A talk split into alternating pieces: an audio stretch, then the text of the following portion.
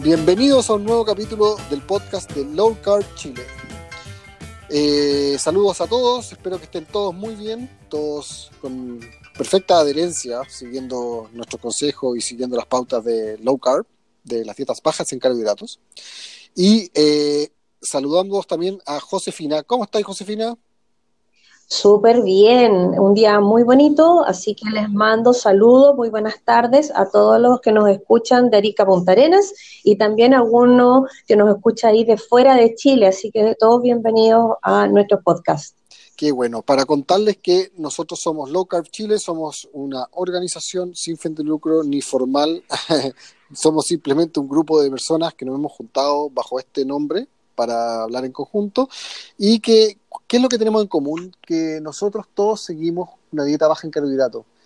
¿Y por qué nos hemos tenido que juntar? Porque lamentablemente el establishment de salud no, en su mayoría, no adhiere a este tipo de alimentación sin una razón bastante lógica ni, ni argumentos plausibles, pero es, es, como un tema más o menos ideológico. Y entonces, ¿qué pasa? Que las, las personas comunes y corrientes, al ver, al ver que se sanan, al ver los beneficios de este tipo de alimentación, se juntan y empiezan entre ellas a ayudarse. Esto no quita que también existan profesionales de la salud que sí han abierto su mente, sí han investigado, y eh, de hecho hay bastantes, bastantes que son parte de nuestro grupo, desde doctores, nutricionistas y otros profesionales de la salud, que además han, han hecho investigaciones porque Fuera de Chile sí se está abriendo el mundo. De hecho, hay organizaciones internacionales que ya siguen low carb, que ya han establecido pautas. Hay muchos estudios sobre dieta cetogénica. Así que eh, de ciencia tiene bastante, de intención eh, cuesta todavía. Y eh, quiero adelantarles que no, esto no es un programa de medicina, de salud, ni damos consejos médicos. Somos simplemente dos personas que, en base a la investigación y su experiencia, contamos lo que hemos aprendido y lo que nos ha parecido y cómo hemos experimentado para que ustedes vean qué les parece y qué, qué opinión tienen de esto y si es que siguen a ver si es que puede servirles de alguna utilidad. Así que eso es, Josefina. ¿Y qué vamos a hablar de hoy día? Cuéntame. Sí, hoy día tenemos un tema bastante interesante porque vamos a hablar de los macronutrientes, es decir, de los llamados carbohidratos, proteínas y grasas en general. Eh, creemos que es muy importante que la gente se maneje con esto por distintas polémicas que han habido en redes sociales, especialmente con el tema de los carbohidratos. Buenísimo Eso tema. Sería. Muy buen tema. ¿Y, podría, y que no nos vamos a olvidar de otras cosas, ¿eh? o sea, tampoco. de hecho, de aquí nacen muchos mitos. Hoy día mismo estamos viendo, de hecho, ahora voy a aquí una cuenta que publicó, aquí está, que la dieta keto no la recomiendo solamente en casos muy especiales. Esto lo escribe una cuenta, mi guía Fit se llama. Y solamente por tres semanas. Y las razones que da son: uno, que no es sostenible. Bueno, extraño, yo llevo tres años, hay gente que lleva 15 años. Y lo mejor va perfecto. Dos, eliminas un grupo de alimentos tan importante como los carbohidratos, que justo se da para hablar de eso hoy día, que lo establecen como tan importante.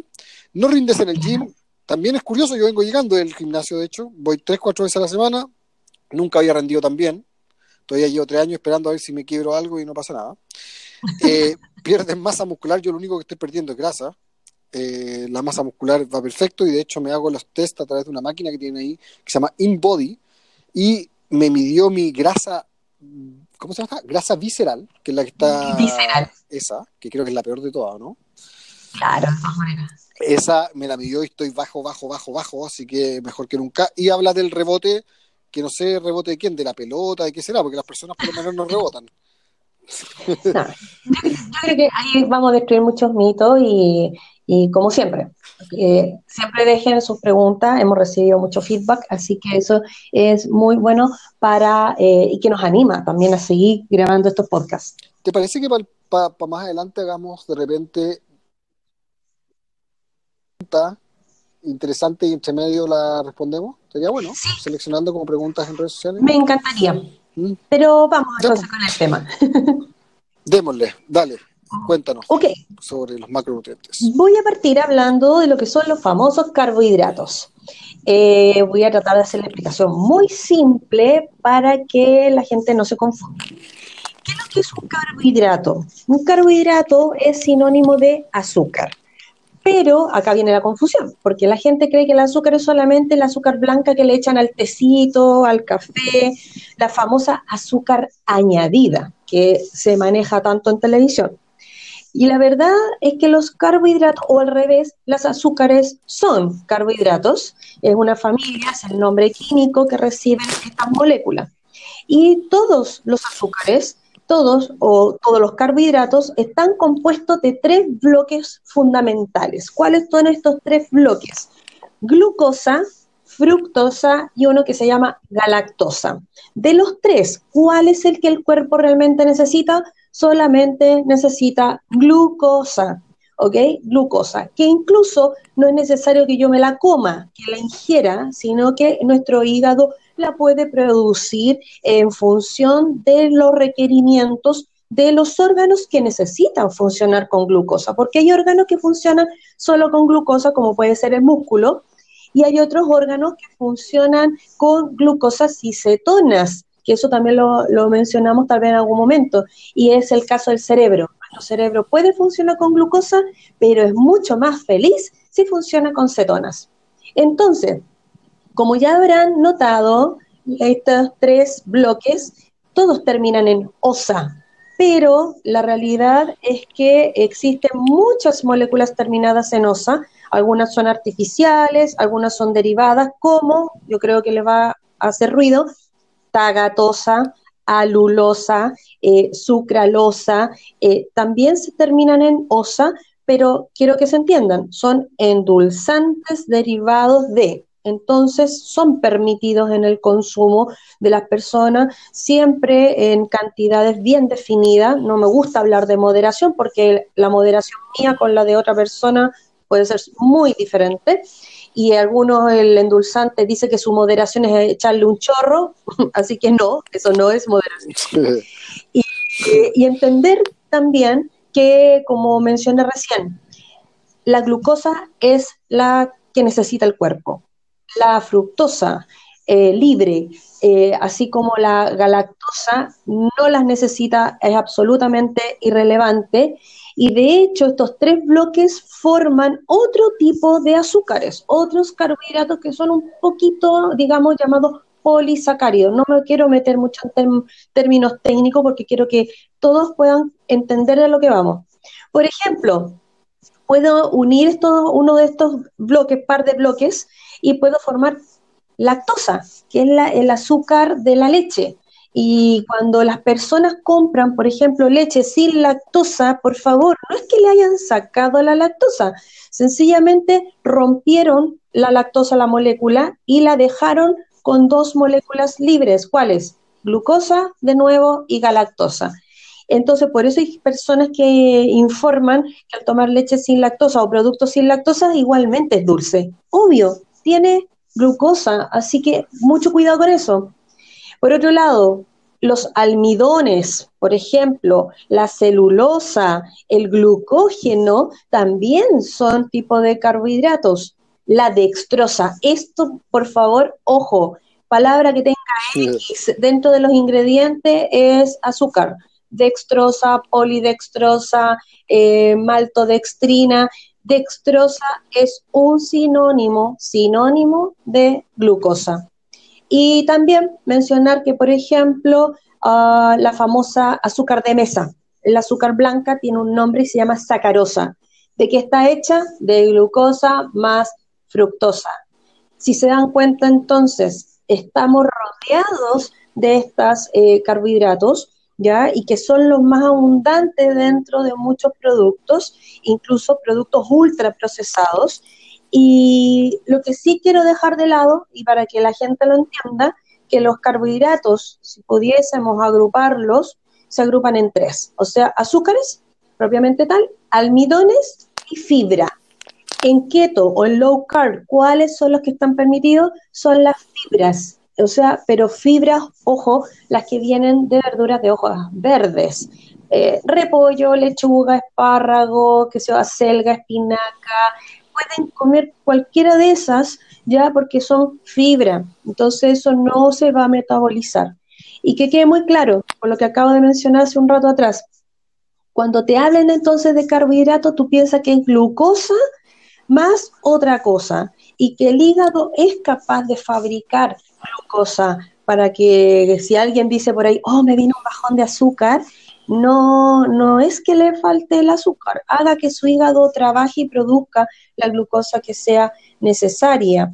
¿ya? Y las fibras son bienvenidas, como dije, de hojas verdes y los almidones, por favor, déjenlos de lado. Los almidones no sirven para nada. ¿A quién le sirve realmente el almidón? Es a la planta justamente como una forma de defensa, por decirlo de, esa manera. Entonces, dejen de lado las papas, dejen de lado las zanahorias, o si comen, les sale una zanahoria por ahí, una pizca, ya, no importa, no se van a morir. Eh, las betarragas, déjenlas de lado, ¿ya? Eso, y los camotes también, todo ese tipo de cosas. Eso sería como la parte de los carbos. No sé si eh, se me queda algo en tintero que me pudiese tú aportar, Diego. No, yo creo que está demasiado completo. De hecho, de las explicaciones más completas que he escuchado de los carbohidratos están muy buenas. Están muy, muy buenas. Así que, como a modo de resumen, entonces ya tenemos los tres tipos, o sea, que normalmente se da estos tres tipos de carbohidratos cuando uno ve las etiquetas. Eh, que carbohidrato y se divide en fibra, almidones y azúcares. Lo divertido, si, si la gente se da cuenta, dice carbohidratos arriba y abajo como subtítulo dice almidones, azúcar. ¿Por qué? Porque son carbohidratos. Entonces, ¿cómo sabes tú cuánta azúcar tiene algo?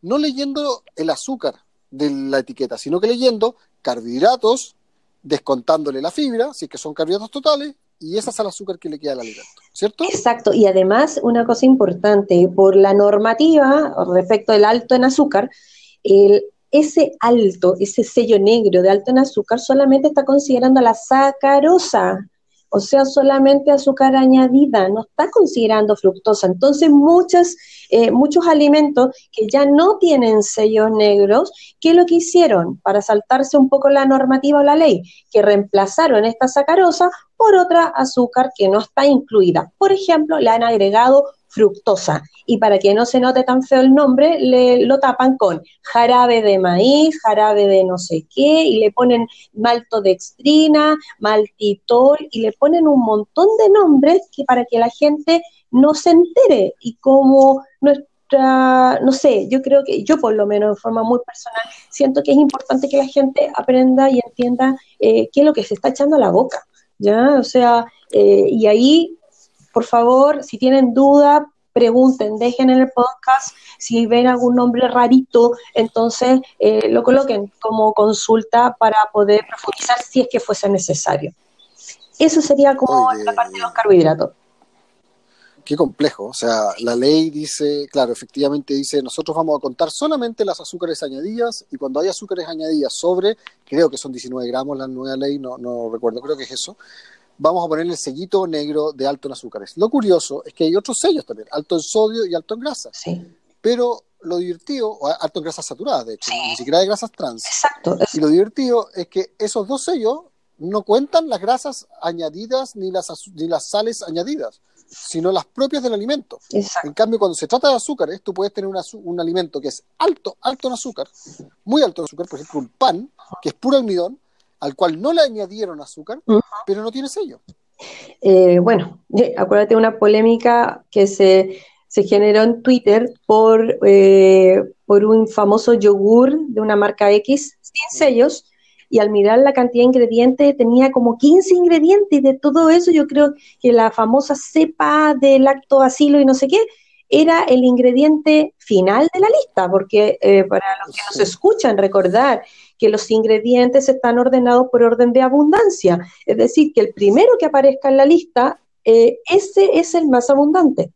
Entonces, fíjense en los ingredientes, carbohidratos, y abajo dice azúcares totales, y ese azúcar en general es la añadida, ¿ya? Y, y descuenten, como dijo Diego, descuenten la fibra, ya de la, del total de hidratos de carbono eh, totales, ya totales, no disponibles, que eso después podemos aprender en otro podcast cómo leer las etiquetas de los alimentos.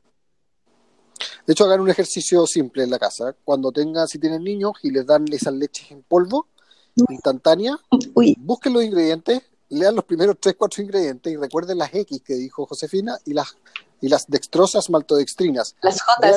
¿Cuáles son los primeros primeros ingredientes? Y, no les voy a decir cuáles son, pero léanlo por favor y después deciden si la cuestión es leche o no es leche. Los yogur, por favor, también léanlo. No, horrible. Este desafío a quienes nos eh, ya, entonces dejando, ya, dejando entonces esto, el tema de, de, los carbohidratos, pasamos a los otros dos macronutrientes, que son las proteínas y las grasas. Quiero hacer una salvedad aquí de que hay tres macronutrientes de los cuales dos son esenciales. ¿Ya? Adivinen cuál no es esencial. Obviamente el que acaba de hablar Josefina. ¿Por qué? ¿Qué significa que un nutriente o un macronutriente sea esencial? Significa que el cuerpo necesita, o sea, tú necesitas comerlo, necesitas ingresarlo al cuerpo porque el cuerpo no es capaz de sintetizarlo por sí mismo. No es capaz de producirlo por sí mismo. De estos tres macronutrientes, carbohidratos, proteínas y grasas, hay solamente dos que son esenciales, que tienen nutrientes esenciales, los cuales nosotros necesitamos comer para poder vivir. El tercero, que son los carbohidratos, no es esencial. Nosotros podemos prescindir de los carbohidratos y no nos morimos, de hecho prosperamos. Y esto no es algo que diga yo ni pseudociencia, de hecho esto está reconocido en la resolución de enero del 2019 de la Asociación de Diabetes Americana, en un párrafo completo en el cual dice que el cerebro humano requiere 130 gramos de glucosa para poder vivir y otros órganos, pero esos 130 gramos no necesitan ser ingeridos, sino que el cuerpo es capaz de sintetizarlo. ¿Cómo lo sintetiza? A través de diversos procesos que mencionó Josefina, uno la gluconeogénesis de, las proteínas, hay otro a través de las moléculas de glicerol de los ácidos grasos, hay distintas formas que tiene el cuerpo de poder sintetizarlo. Y de estos tres macronutrientes hay, hay dos que quedan, que son los esenciales, que son las grasas y las proteínas, y de las grasas, cuando hablamos de grasas, hablamos de los ácidos grasos esenciales. Ustedes lo han escuchado probablemente muchas veces que son omega 3, omega 6, ¿cierto? Omega 9 creo que hay. y estos son eh, esenciales. ¿Por qué? Porque el cuerpo necesita ingerirlos. O sea, necesitan ingerirlos porque no son capaces de crearlos por ustedes mismos. Después viene las proteínas. Las proteínas tienen aminoácidos y de no sé cuántos en total, creo que son como 25 o 20, no sé, de aminoácidos que traen las proteínas. Hay alrededor de 11, 10 u 11 que son esenciales, que nosotros necesitamos ingerirlos, necesitamos consumirlos para poder vivir, que no podemos crearlos por nosotros mismos. Entonces, las proteínas son esenciales, las grasas son esenciales. De las grasas, eh, tenemos otra clasificación de grasas que, bueno, son las grasas saturadas, polisaturadas, ¿cierto? Sí, así es. Cuéntanos un poco más, Josefina, del tipo de grasas que hay. Mira, hay, como bien dice Diego, eh, por un lado la clasificación de las grasas es tan esencial y no esencial, y también por otro lado por el tipo de enlace que presentan las moléculas que forman las grasas o lípidos. Entonces tenemos las, las monoinsaturadas, poliinsaturadas, las saturadas y las grasas trans, que si ustedes miran cualquier alimento aparecen mencionadas estas cuatro. ¿Ya? Entonces, de ellas, ¿cuál no debemos consumir, eliminar? Es completamente las grasas trans. Por eso es preocupante, por lo menos en, nosotros, en nuestro grupo, nos preocupa que por el tema de los sellos se le dé énfasis a las grasas saturadas. Es, es, es, algo muy, muy preocupante, porque, por ejemplo, la palta tiene mucha más grasa saturada que la carne y nadie le anda diciendo a las personas de que dejen de comer palta, palta perdón, pero sí que no consuman tantas, tantas carnes. Entonces, eh, va por ese lado, por el lado de los enlaces. Eso, de hecho, el miedo a las grasas saturadas viene de la vieja historia de los años 60, de que abrieron un tipo y descubrieron que estaba lleno de grasas y dijeron, no, este tipo come grasas y se tapó de grasa las arterias y le da un infarto. Entonces las grasas provocan infarto. Exacto vamos a tener que hablar de grasas y ciencia e historia y en otro capítulo porque es un tema muy interesante y colesterol y todo eso. Uf, un mito alrededor de eso porque es fuertísimo el tema y que en realidad la gente está eliminando cosas que no debería eliminar y está confundiendo lo que se come con lo que el cuerpo produce. Yo creo que quedamos bastante claros con el tema, ¿no? ¿Qué más podemos agregar? Ah, ah, déjame ver el tema de la un pequeño añadido que no, no, no comenté. Cuando hablamos de endulzantes, hay muchos endulzantes que les ponen el apellido endulzante, pero que finalmente son azúcar, que creo lo mencionaste, dextrosa, maltodextrina, maltitol, que son azúcares, o sea, es, un, es un sinónimo de azúcar, no es más que eso. Sí. ¿Cierto? Exacto. Y hay, y hay otros que son, que son, también son azúcar. O sea, en estricto rigor, todos los demás endulzantes son azúcar también, pero la diferencia es que como la fibra, no son digeridos, no son metabolizados como glucosa, sino que el cuerpo los pasa, tú sientes el sabor dulce y los pasa. ¿Qué ocurre en este, en este tema? Que yo ahí concuerdo contigo, que a pesar de que hay endulzantes que son bastante buenos en el sentido de que no te hacen, no te aumentan la glicemia, no causan pics de, insulina, eh, sí tienen una respuesta cerebral, ¿cierto? Sí hay un, como un... no, es inerte para el cerebro recibir un dulzor, aunque sea sí, inerte, sí algo eh, que no vamos a metabolizar en glucosa. Claro, o sea, es que, aquí está el tema, es como que nuestro cerebro tiene un interruptor, entonces eh, cualquier cosa que, que simule algo dulce activa este interruptor, entonces la persona sigue sin bajar el umbral del dulzor y eso de igual es perjudicial. De hecho, es bueno para las personas que son, o sea, que están iniciándose, que tienen obesidad o diabetes, que son muy adictos al azúcar, la recomendación es que ojalá coman lo menos posible de endulzante. Y si le echan la gotita de stevia, menos gotitas, traten de llegar, no sé, yo le echo 3, 4 gotitas a mi café, no le echo nada más. Hay gente que le echa 25 gotas o 30 gotas, no, no puedo creerlo como los dulces. de hecho, la stevia es mala, o sea, de que era asqueroso ese café. No, Ni siquiera es como azúcar. O sea. No, deja como un sabor amargo en la lengua uno. Entonces, por eso a veces la mezclan con sucralosa. O sea, cuando la compra uno, ve la etiqueta y dice que tiene sucralosa y es por eso, porque es el leve sabor amargo que deja en, en la lengua. Así que, no sé, 30 gotas o 25 gotas por taza, encuentro una, una barbaridad. No, una locura. Así que, eh, eh, mire, consejos para todos los que están iniciando, todos los que tienen cierta adicción al azúcar, por favor, si pueden evitarlo, perfecto. Si no pueden evitarlo, poquitas gotas, bájenla, bajen el umbral del dulzor. Eh, y van a estar cada vez mejor, van a sentir cada vez más dulces las cosas. De hecho, yo he llegado a punto en que siento el agua dulce. O sea, que estoy medio loco, pero sentido dulce el agua de, la llave. Por eso se llama agua dulce. Tenéis razón, no, no, he hecho la asociación. el sabor real.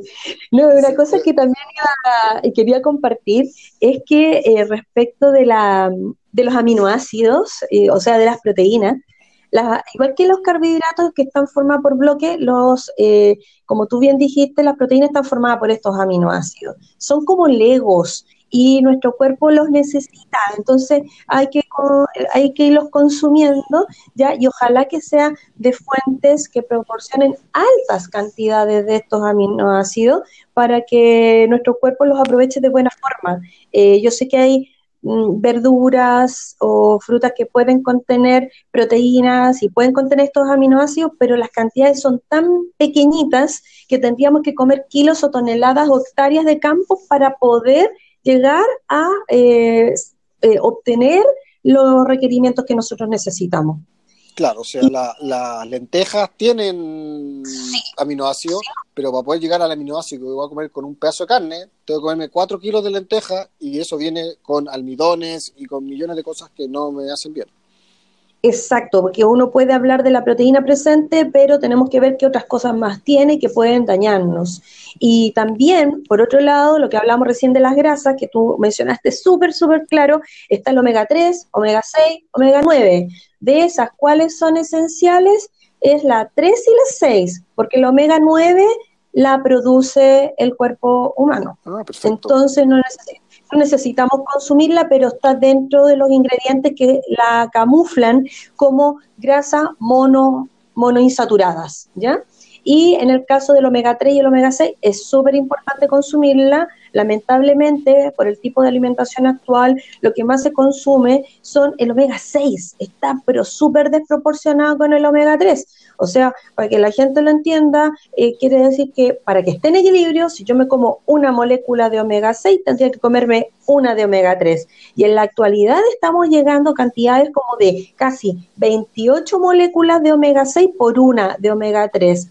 Eso, ¿qué es lo que provoca a la larga? Provoca una eh, inflamación, porque esto va asociado a inflamaciones, y por eso a las personas que nos siguen y que estamos monitoreando, siempre les sugerimos que tengan una, eh, un consumo de cápsulas de omega 3 para poder bajar esta proporción, porque les prometo, o sea, si tuviésemos que equilibrar esas cantidades, tendríamos que comer pescado 24 por 7, y eso sería de loco. Ah, o sea, finalmente es por un tema de equilibrar, o sea, tenemos que llegar a una justa medida entre ambas ácidos grasos, y ese, y esa es como la perfección.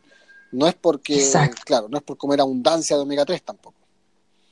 Claro, porque hay personas que me dicen, oye, yo como pescado una vez o dos veces a la semana, fabuloso, sigue, sigue, continúa así, pero tiene que ser eh, eh, pescado, o sea, omega 3 de origen animal, porque el cuerpo lo absorbe de esa forma, no de la forma vegetal.